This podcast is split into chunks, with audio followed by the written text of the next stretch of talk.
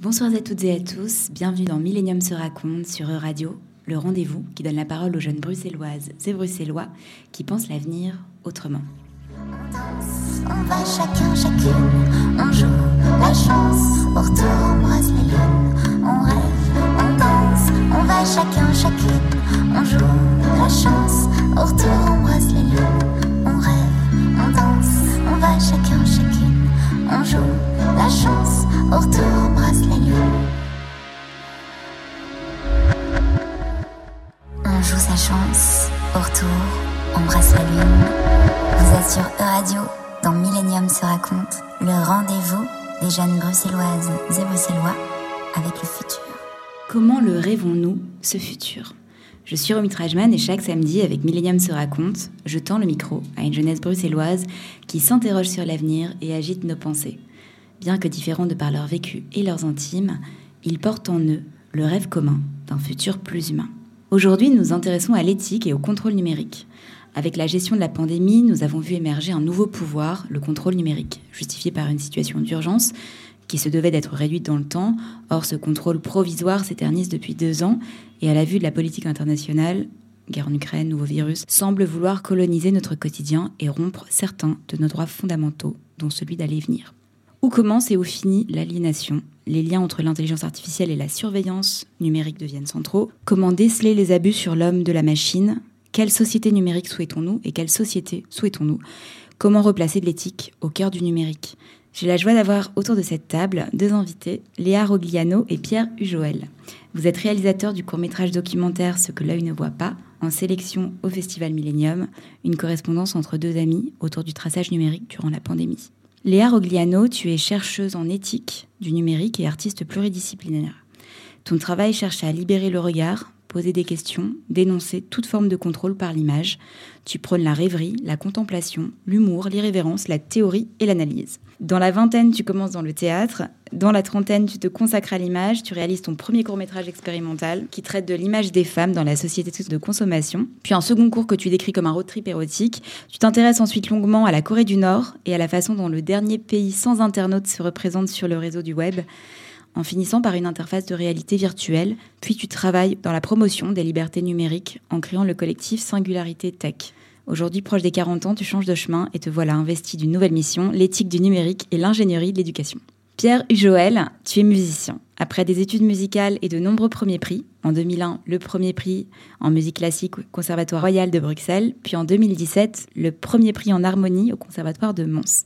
Tu pars ensuite étudier à Taipei, à Taipei, à Taïwan, où tu apprends le chinois et tu composes des musiques pour la télévision. Tu intègres aussi un groupe pop taïwanais, tu signes des musiques de films, et notamment celui dont nous parlons aujourd'hui, ce que l'œil ne voit pas, dont tu es co-réalisateur pour la première fois. Tu vis à Taïwan depuis 20 ans, Taïwan dont l'indépendance est constamment sous la menace chinoise, et comme de nombreux habitants locaux, tu as développé de fait une méfiance vis-à-vis des activités chinoises, en particulier celle de la surveillance numérique, qui a explosé avec la pandémie. Tu es rentré en Belgique il y a une bonne année, et depuis, tu composes et tu donnes des cours d'harmonie au Conservatoire royal de Mons. Merci à tous les deux, Léa et Pierre, de dessiner ensemble un film documentaire aussi délicat que percutant. En ces temps-ci, c'est un hommage à l'esprit critique et à nos libertés. Bienvenue. Merci.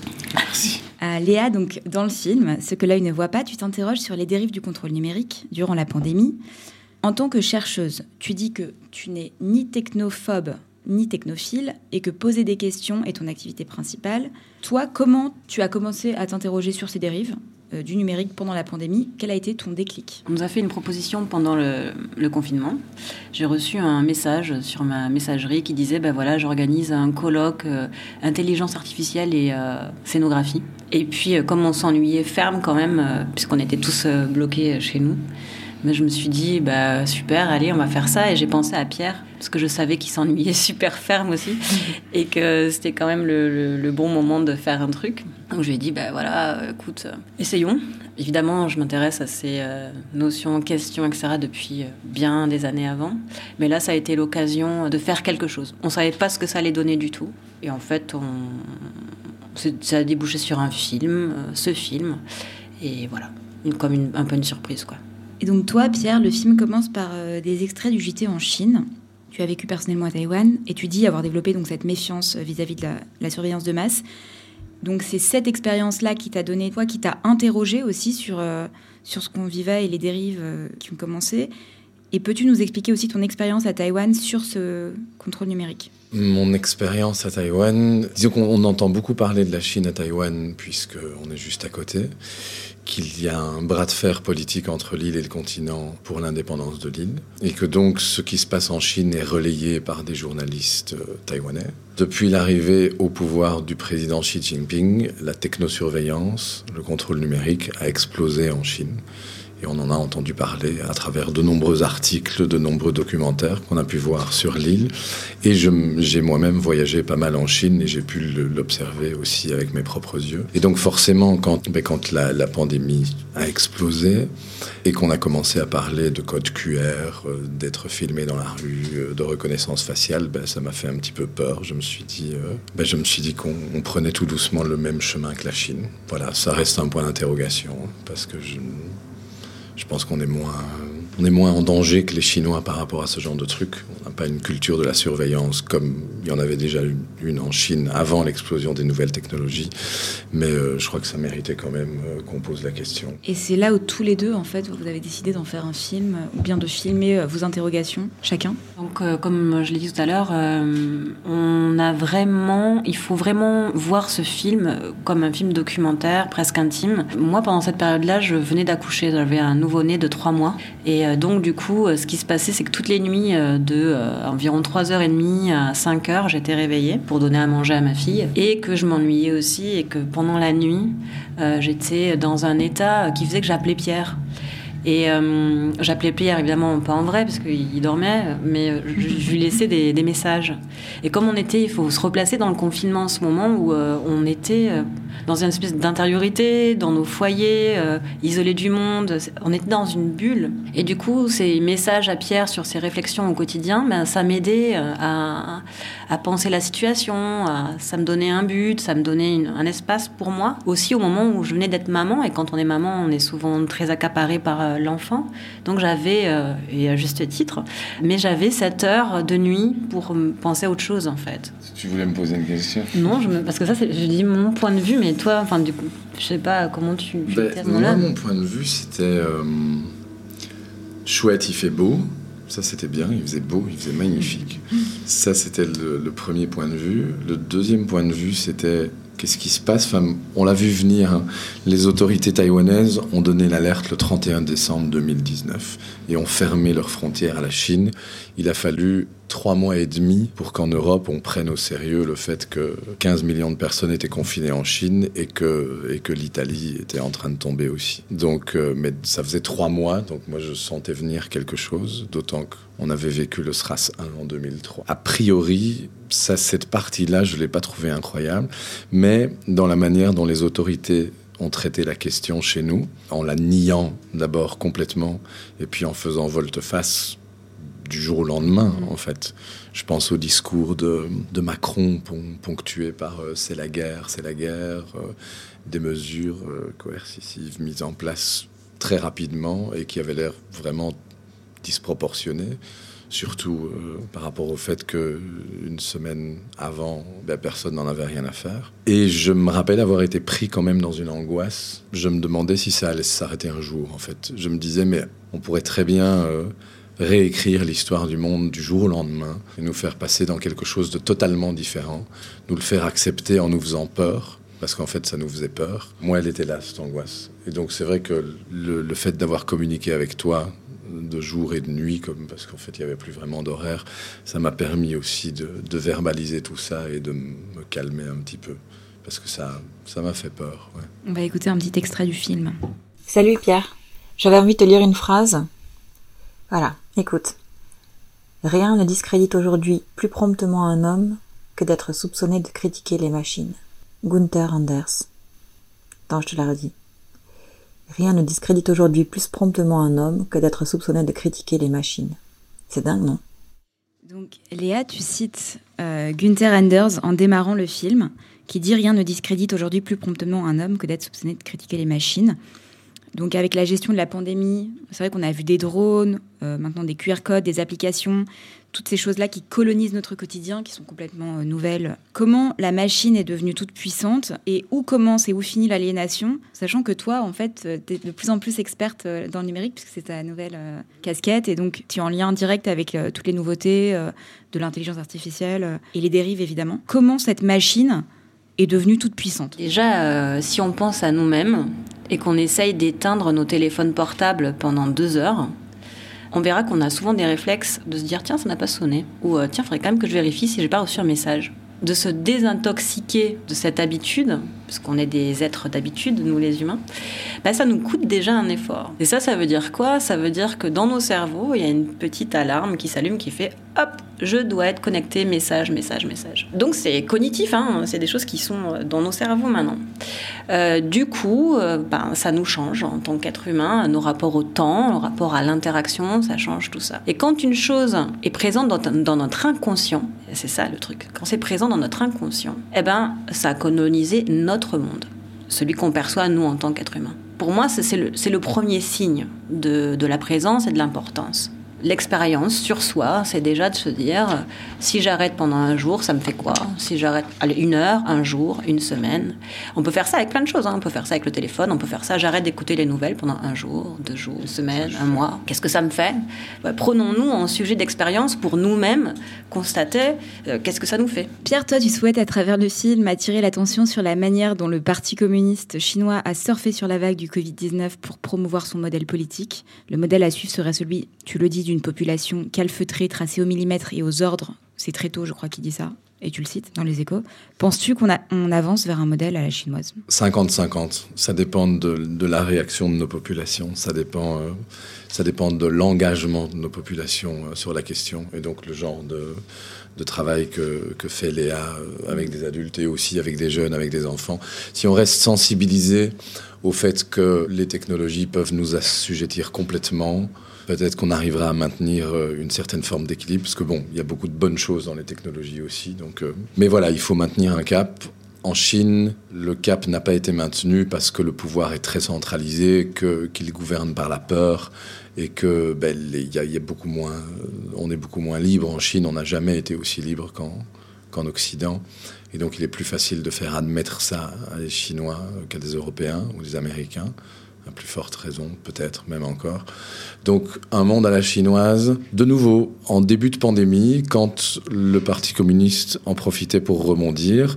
Et euh, je me souviens parce que c'est dans cet article de très tôt qu'on expliquait qu'à Paris, je pense, l'ambassade chinoise euh, diffusait des messages dans la rue pour vanter la manière dont la Chine s'en sortait dans la gestion mmh. de la pandémie. Mais comme ça, quoi, à qui de droit, dans la rue.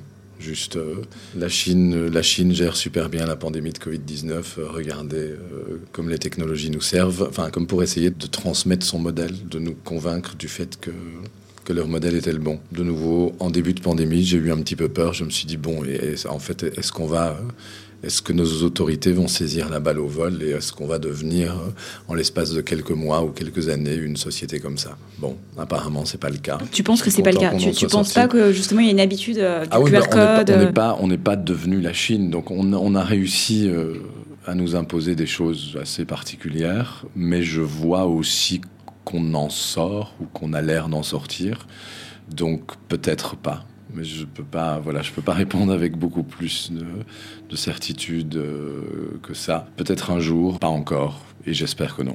Léa, tu dis toi qu'il faut oser s'interroger jusqu'au bout sur la société. Selon toi, derrière cette gestion numérique, enfin, qu'y a-t-il derrière cette gestion numérique de la pandémie? Comme vient de le dire euh, Pierre, euh, s'interroger, oser s'interroger toujours, c'est la base pour maintenir une pensée sur la démocratie et rester dans la démocratie. Euh, c'est vraiment ce qui peut nous sauver. Mm, mm, mm, ça veut dire quoi? Comme je viens de le dire juste un peu avant, ça veut dire que ça sert à rien de dire je rejette la machine. Le jour où, par exemple, si on enlève le cash, qu'il n'y a plus de monnaie et qu'on doit tous payer avec nos téléphones, est-ce qu'on pourra dire euh, bah non, en fait, moi je paye plus? Difficilement. Donc, à mon avis, euh, ce qu'il faut faire, c'est plutôt entrer dans la machine et de se dire tiens, comment ça marche? Sur quoi ça agit? Comment ça peut changer les choses dans la machine? Comprendre ça, c'est pas à notre portée, c'est à notre portée. puisque c'est l'homme qui les a créés. Donc voilà, pour moi, ça c'est vraiment la, façon de, de, résister.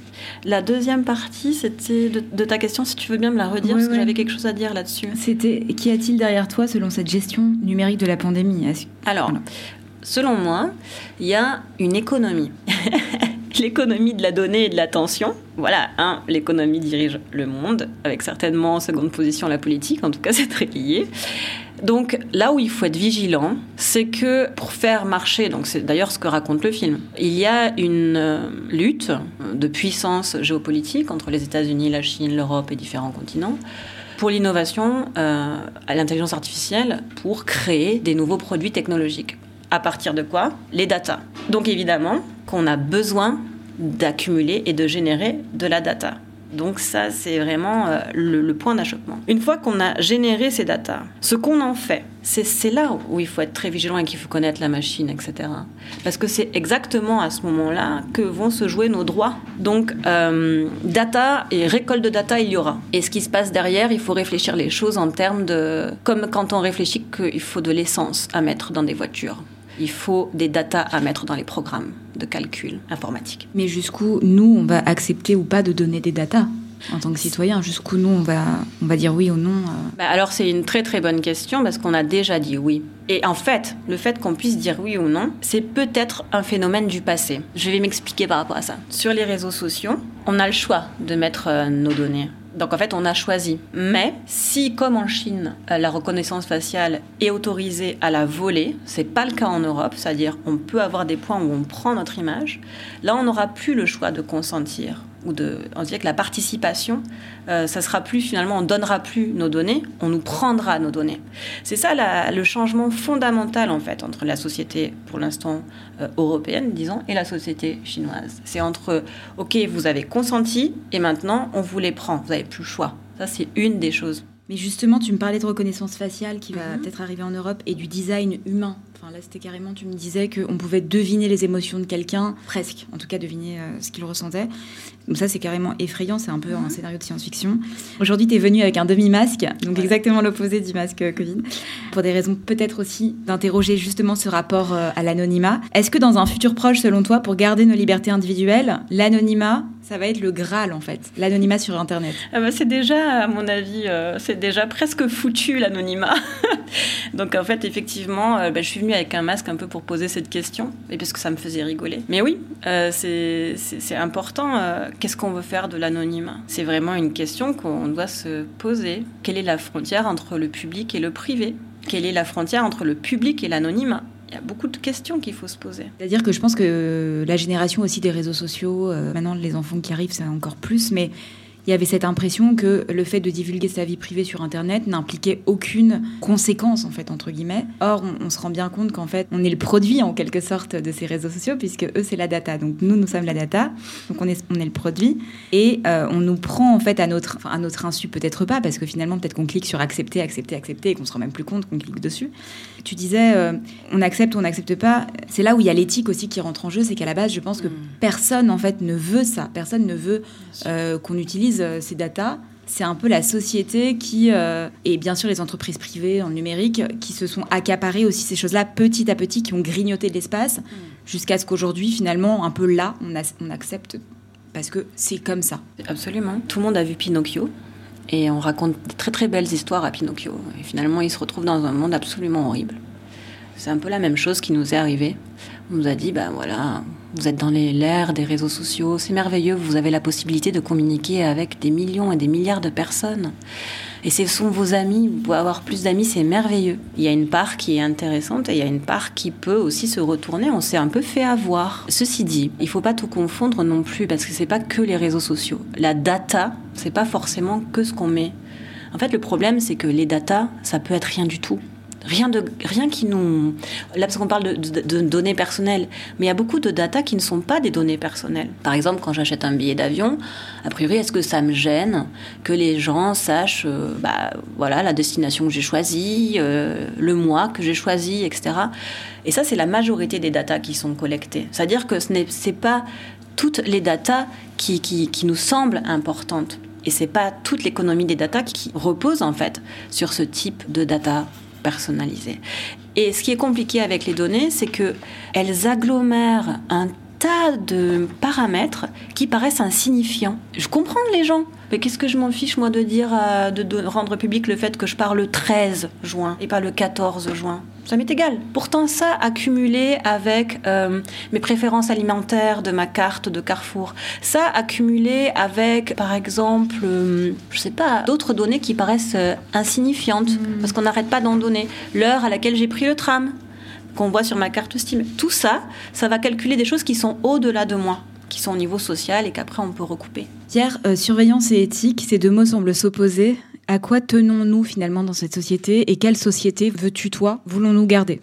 Une société qui ne se prive pas du progrès technologique dans tout ce qu'il a de bénéfique. Et donc je pense à beaucoup de choses. Je pense la, la conquête de l'espace, la recherche médicale. Oui, enfin ça c'est les deux trucs qui me viennent le plus spontanément en tête. C'est aller voir dans les étoiles et, euh, et soigner les gens réparer les sols et faire pousser euh, de la nourriture en suffisance. Mais après, l'endroit où euh, l'économique, parce qu'en fait, c'est ça, hein, à la fin, c'est le, le dernier extrait que tu lis dans le film, parle de Andrew Cuomo et le, et le, et le fait qu'il a invité Eric Schmidt à Ouais. prendre la parole sur l'idée que, bah, oui, en fait, euh, fondateur de Google hein, et un des pères de l'Internet moderne, Ouais. Tu disais justement que euh, tu cites Eric Schmidt et tu disais que la Silicon Valley, à ce moment-là, faisait pression sur euh, les États américains pour qu'ils investissent plus dans l'intelligence artificielle. Oui, dans la surveillance en fait, parce que Parce la que la surveillance Chine- nourrit l'intelligence artificielle Ouais.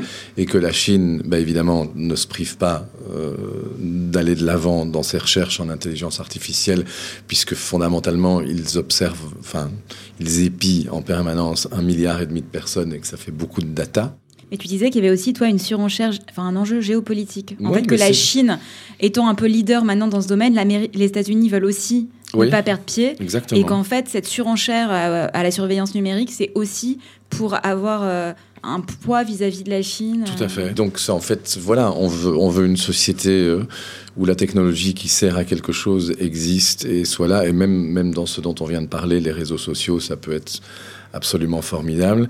Mais on veut pas une société qui, quelque part, fait ce qu'elle a, toujours fait, c'est-à-dire, euh, pour des motifs économiques, évacue, en fait, la question de l'éthique. En fait, c'est ça, parce que quand j'ai entendu... Quand, quand, c'est ça qui a fait peur de nouveau. Et ça, c'était intéressant parce que le début du film m'avait peur parce qu'on se demandait ce qui se passait et on se disait, bon, en fait, on peut nous supprimer toutes nos libertés en claquant des doigts et si ça se trouve, on nous les rendra jamais. Et tout à la fin du film, comme on avait de temps en temps des, conversations sur le thème de euh, est-ce qu'on est finalement un petit peu en tout cas moi je, je sais que je me suis posé la question est-ce que j'étais un petit peu paranoïaque? Est-ce que je m'emportais? Est-ce que et puis on tombe euh, sur cet article qui parle du maire de New York et de Eric Schmidt qui disait bah oui mais en fait on n'a pas vraiment le choix euh, de la de la surveillance parce que sinon on pourra pas euh, faire évoluer nos modèles d'intelligence artificielle et en bout de ligne ça veut dire qu'on va se faire damer le pion euh, par la Chine. Ouais, donc c'est vraiment un enjeu géopolitique Complètement. pur. Et c'est le fait que ça apparaisse en fin à la fin du premier confinement, ben, je crois que d'ailleurs c'est ce qu'on s'était dit, que c'était une mine d'or pour notre argumentaire. Parce que, parce que ben, c'est génial. Et ça, ça, alors je sais pas, voilà, je sais pas à quel point on est en train de mettre ça en place, je sais pas à quel point ça va devenir comme ça, mais en tout cas, euh, Bon, alors du coup, donc je rêve d'une société dans laquelle euh, ce type de débordement, enfin il y ait des, des garde-fous qui soient garantis euh, par un certain nombre de citoyens, partout et tout le temps, Mm. pour qu'on ne tombe jamais dans ce genre d'excès. Et quels seraient, Léa, les modèles à opposer? Parce que finalement, il y a peut-être aussi autre chose à créer. Cette, euh, ces dérives et, et de la surveillance numérique, on nous l'impose, mais finalement, nous aussi, on peut réinventer euh, notre, euh, entre guillemets, ce qu'on veut que ce numérique soit pour nous et ne pas toujours suivre ce qu'on nous impose. Donc toi qui es spécialiste maintenant aussi dans, dans l'éthique et le numérique, et qui en fait, voilà, gob, gob, gob euh, du numérique euh, et toutes les nouveautés qui arrivent. Qu'est-ce qu'il y aurait d'autre comme possibilité en fait En gardant le numérique, parce qu'on a bien compris qu'on ne va pas pouvoir complètement supprimer cet outil, c'est, intégré, mais on peut l'utiliser plus à bon escient qu'à mauvais escient. Quelle nouvelle société? Je sais que dans ton film, tu parlais aussi un peu de l'éloge de la lenteur, donc il y avait... Il y a deux choses qui me viennent. Euh, effectivement, il y a un éloge de la lenteur, il y a un éloge du corps.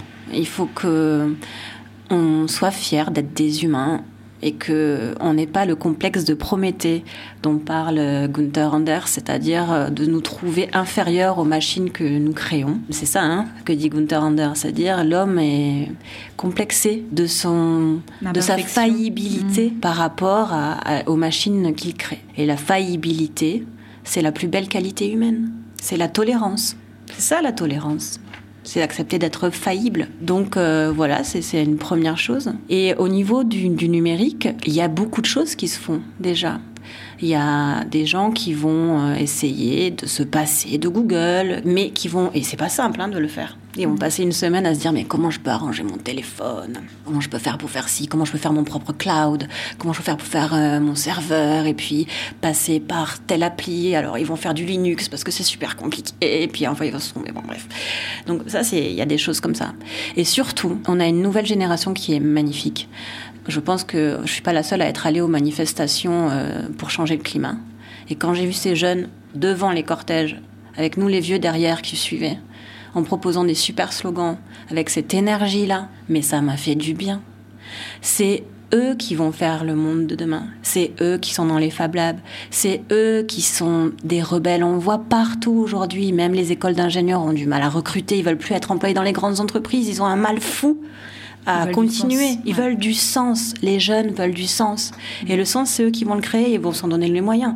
La seule chose qu'on a à faire, c'est les accompagner et se dire, OK, on, fait ce que vous, au mieux pour vous accompagner, mais on sait que vous, pouvez le faire. Est-ce que vous auriez un vœu pour le futur ou une envie, un rêve à faire passer? Moi, euh, pour le présent proche, je souhaite que la guerre en Ukraine se termine le plus vite possible. Et pour le présent futur, je souhaite que ma fille et euh, tous ses amis et tous les enfants de son âge, ceux qui ont, sont nés pendant le Covid et ceux qui vont vivre ensuite, puissent avoir une vie digne et intéressante. Bah, de manière générale, donc, euh, pour rebondir sur l'Ukraine, qu'on coupe l'herbe sous le pied à tous les autocrates du monde parce qu'il y en a vraiment marre.